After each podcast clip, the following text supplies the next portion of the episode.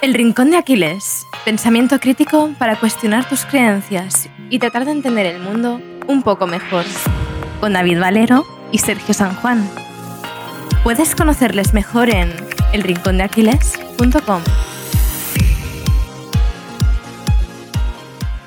En el episodio de hoy vamos a reflexionar, junto a las ideas del filósofo estoico Séneca, sobre nuestro bien más preciado, el tiempo. En especial nos vamos a centrar en los aprendizajes que nos deja el filósofo cordobés en el Tratado sobre la brevedad de la vida, en donde Séneca escribe a su amigo y suegro Paulino una reflexión en torno al tiempo, la muerte y la vida. Una de las ideas más potentes del tratado es que no tenemos poco tiempo, sino que perdemos mucho. Nos solemos quejar de lo corta que es nuestra vida, pero somos nosotros los que malgastamos el tiempo con cosas que no nos importan. Por ello, para Séneca, el problema no es que recibamos una vida corta, sino que malgastamos mucho del tiempo que hemos recibido. ¿Y dónde perdemos nuestro bien más preciado? Te estarás preguntando. Séneca nos deja en su ensayo muchos de los lugares en los que malgastamos nuestro tiempo. Vamos con cinco de los más comunes. Pero antes, hablando de gestionar el tiempo, hay otro error bastante común, que Séneca pasó por alto la falta de sueño. Cuando vamos con el agua al cuello, lo primero que sacrificamos es el sueño. Error garrafal. Descansas mal y cada vez rindes peor. Nosotros no podemos dormir por ti, pero sí que te podemos recomendar tu mejor aliado para descansar bien. Un buen colchón.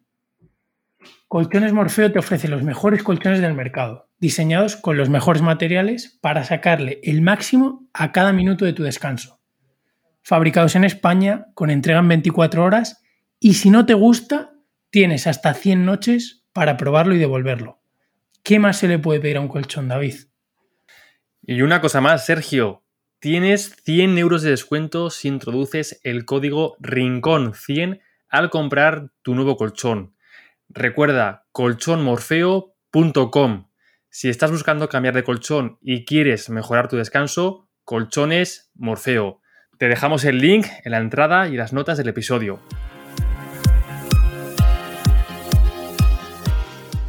Y ahora sí, querido oyente, vamos con esas cinco causas por las que malgastamos nuestro tiempo según nuestro querido Séneca.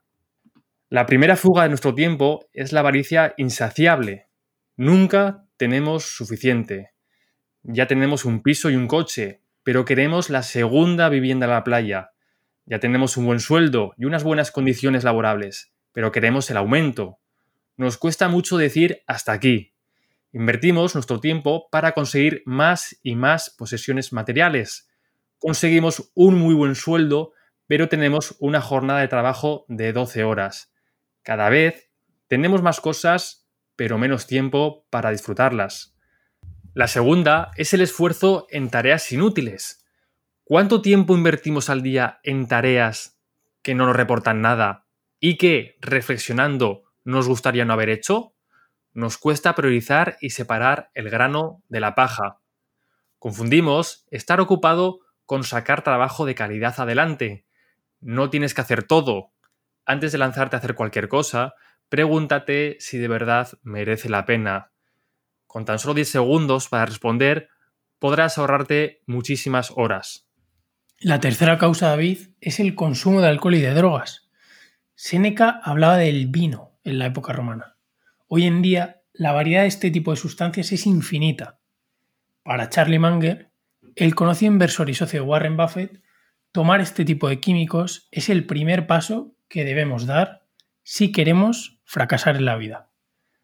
Las consumimos para evadirnos, para que el tiempo pase, como si tuviésemos tiempo para que pase. Y ojo, esto no significa que si te tomas una cerveza con amigos estés tirando a la basura tu tiempo. Todo depende del contexto. Si tomas este tipo de sustancias para evadirte, ahí es donde empieza a ser un problema. Una birra acompañada de buenos amigos puede ser de las mejores formas de invertir tu tiempo. La cuarta causa es la pasividad. Dejamos que la vida pase en lugar de vivirla. En lugar de exprimir cada minuto que tenemos, nos tumbamos en el sofá esperando a que empiece un nuevo día.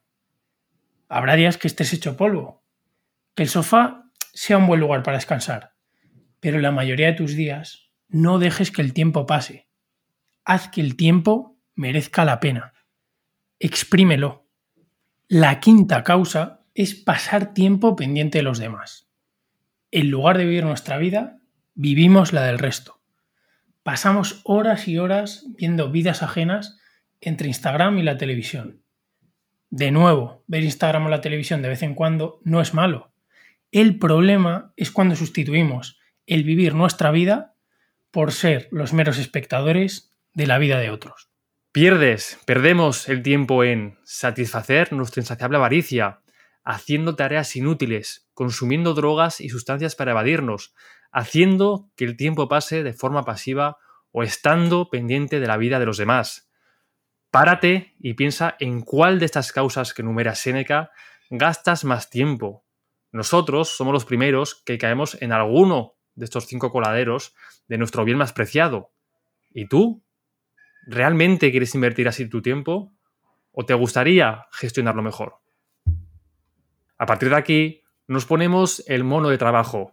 Empieza el verdadero reto. Gestionar de forma adecuada nuestro tiempo. Y este reto viene con una dificultad extra. Séneca se lo decía así a su tío Paulino. Pues bien, es fácil administrar lo que es fijo, por más que sea escaso, pero hay que conservar con más esmero lo que no sabes cuándo faltará.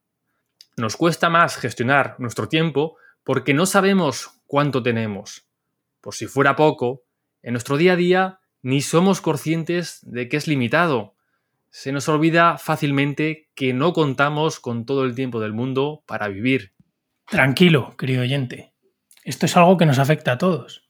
Y Séneca, consciente de ello, nos da herramientas con las que hacer frente a esta predisposición natural que tenemos de gestionar nuestro tiempo. Al final del episodio veremos herramientas para que puedas superar este problema. Como compartía Héctor en nuestro grupo de Telegram, el reto no está en el conocimiento, sino en la ejecución. Todo el mundo, y más después de escuchar este episodio, sabe que nuestro tiempo es finito. El cómo aprovecharlo mejor es otra cosa. Pero antes de pasar con las herramientas prácticas, me gustaría hablarte de una última idea sobre la relación entre la vida y el tiempo que nos deja Seneca en su tratado. La siguiente idea es que no debemos confundir la mera existencia con vivir. Cumplir años no es lo mismo que vivirlos. Séneca nos advierte que es muy fácil, entre tantas ocupaciones, olvidarse de vivir. Caemos en el piloto automático y pasamos cada día esperando el siguiente. Depositamos nuestras esperanzas en un futuro incierto. Postergamos la vida. Seguro que alguna de estas frases te suena. Cuando me jubile podré vivir en condiciones. Cuando acabe la carrera podré trabajar de lo que me gusta. Cuando suba de puesto podré vivir la vida que quiero. O, como nuestro invitado Ángel Alegre, que nos comentó que lo que pensaba que le faltaba para vivir la vida que quería era pues comprar una casa. ¿Qué es lo que te preocupa entonces? Ni la jubilación, ni acabar la carrera, ni tener un mejor puesto de trabajo, ni comprarte una casa deberían hacerte postergar el tiempo que tienes. Aprovecha cada minuto de tu tiempo. No postergues más la vida. Perdemos el tiempo por múltiples causas. Es más complicado gestionarlo porque no es finito y encima solemos confundir existir con vivir. Ante todo esto, ¿qué soluciones nos plantea Séneca? Séneca nos decía que contra la celeridad del tiempo hay que combatir con la celeridad en su empleo y hay que consumirlo a prisa como si bebieras de un torrente rápido y que no va a correr siempre. Esta propuesta de Séneca está clara. Exprime cada segundo de tu tiempo. El propio filósofo estoico incluso llega a decir que seamos un poco avariciosos con nuestro tiempo, como ese amigo agarrado que nunca se invita a un café. Igual, eligiendo con mucho cuidado con quién y en qué invertimos nuestro bien más preciado, el tiempo. Y con esto, querido oyente, le decimos adiós a Séneca, al menos durante un tiempo, para tratar de seguir sus consejos y solucionar los problemas a la hora de gestionar nuestro tiempo. Vamos con esas tres ideas prácticas para hacerle frente. David, si el tiempo es más difícil de gestionar porque no sabemos cuánto tenemos, ¿podemos buscar alguna forma de tangibilizar el tiempo que tenemos y el que nos queda? Pues aquí Tim Urban, el conocido bloguero de Wait by Why y la persona que inspiró nuestro episodio sobre procrastinación, nos propone medir nuestra vida en semanas y nuestro día en bloques. Pongamos que vivirás más o menos 90 años. Tu vida tiene un total de 4.680 semanas. Imagina que tuvieses en tu pared un calendario con las semanas que llevas gastadas y las semanas que te quedan por vivir. De esta forma serías mucho más consciente de lo limitado que es tu tiempo y esto te haría gestionarlo mejor. Te dejamos el link al calendario por si quieres descargártelo e imprimirlo en las notas del episodio. Quizás tu vida semanas se te siga quedando un poco abstracto, ¿no? Pasemos a un día concreto de tu vida. Pongamos que duermes 7 u 8 horas. Estarías despierto entre 16 o 17 horas. Por ser prácticos, vamos a pensar que tu día lo componen mil minutos, en los que estás despierto, vaya.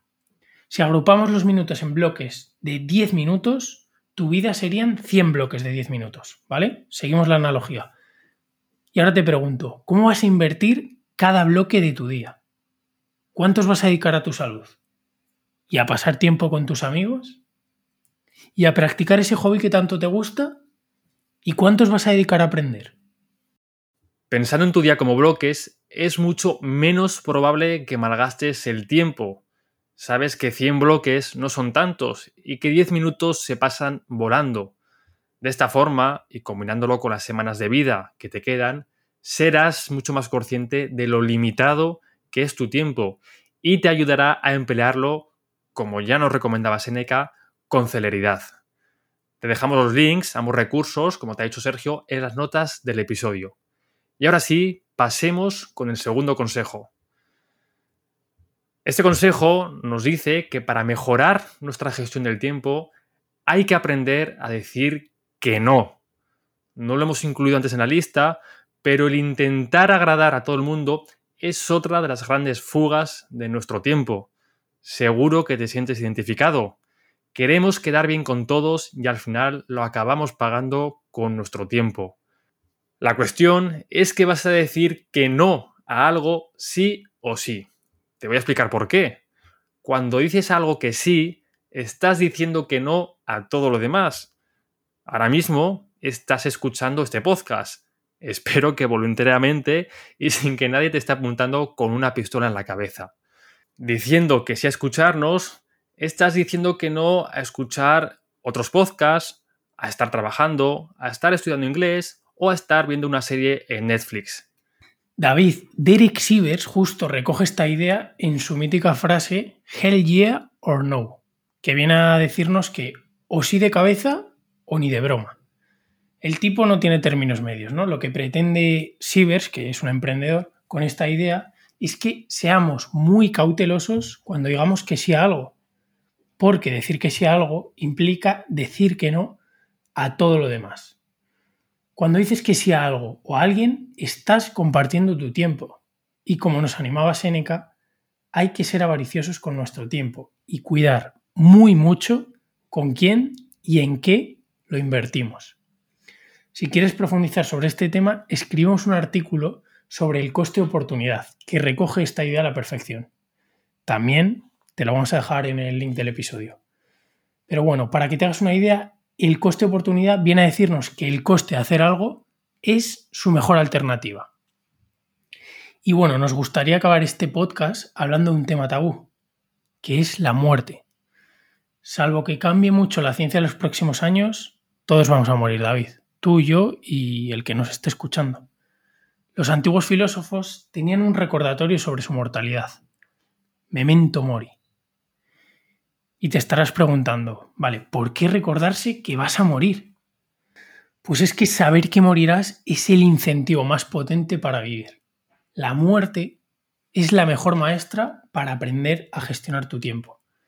Te recuerda que tu vida es pasajera, que el tiempo que te queda no es infinito y que todavía tienes la posibilidad de gastarlo de la mejor forma posible.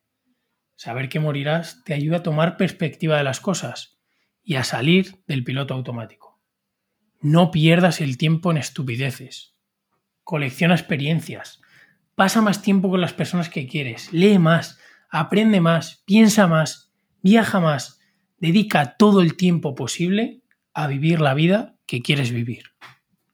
Y con este mensaje que nos ha dejado Sergio sobre Memento Mori, que al final no deja de ser un recordatorio para la vida, nos despedimos, querido oyente. Recuerda que tu tiempo en esta vida es limitado. Vive, por lo tanto, acorde con ello y trata de poner en práctica las herramientas que te sean útiles de las que hemos hablado en este episodio.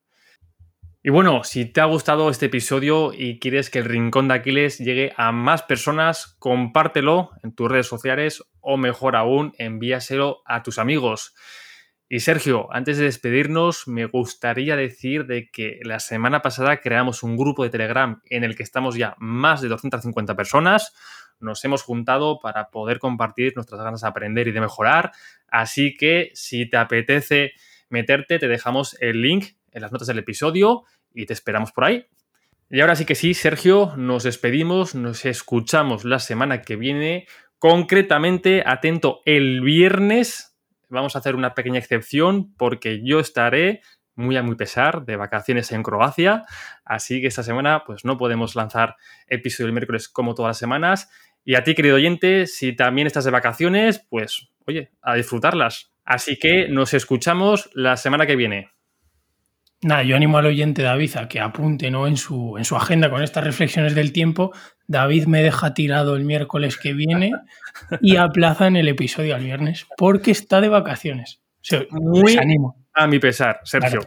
Claro, pero bueno, disfruta las vacaciones y nos escuchamos el viernes que viene, David. Adiós. Adiós.